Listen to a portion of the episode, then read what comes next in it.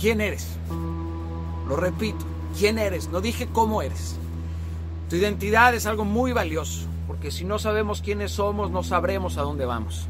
Si luchas contra un complejo de inferioridad, orar más, trabajar más y prometer que vas a mejorar no va a cambiar nada hasta que no te remodeles por los cimientos. Así como puedes remodelar una casa vieja y si tú no cambias los cimientos, estos van a terminar por derrumbarse, querido.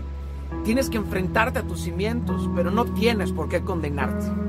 Tenemos que enfrentar con humildad la verdad acerca de nosotros. La verdad nos hará libres, pero primero nos va a incomodar y sobre todo nos va a doler.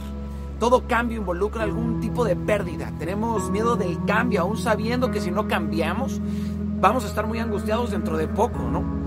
Muchas personas construyen su personalidad alrededor de, de, sus defectos o de sus hábitos equivocados y terminan por decir, es que yo soy así. Siempre he sido así y así me voy a morir, ¿no?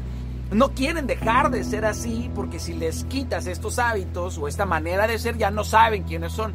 Estos hábitos les terminan por dar identidad. Hay gente que por costumbre es Mira, tus hábitos físicos y mentales muchas veces definen tu carácter. Tú no puedes decir que eres amable, al menos que por costumbre lo seas.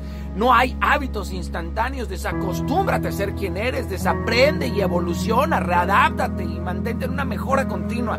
Tira todos los hábitos que te maldicen, que hace que guardes todas estas porquerías en tu mente y en tu espíritu. En, ti solamente debes de guardar aquellas cosas que te lleven a un nuevo nivel de vida.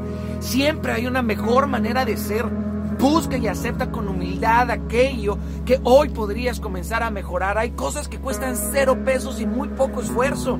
Es cuestión de que decidas tener una nueva convicción de elevar tus estándares de vida. Atrévete. No vas a perder absolutamente nada y sí vas a ganar mucho. Vas a tener que esforzarte, sí, el primer paso va a ser súper complejo, pero después ya todo va a ser muy natural para ti y no vas a querer detenerte nunca. Hoy decide ir hacia ese nuevo nivel de vida.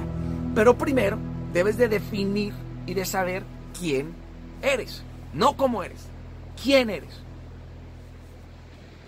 ¿Capisci?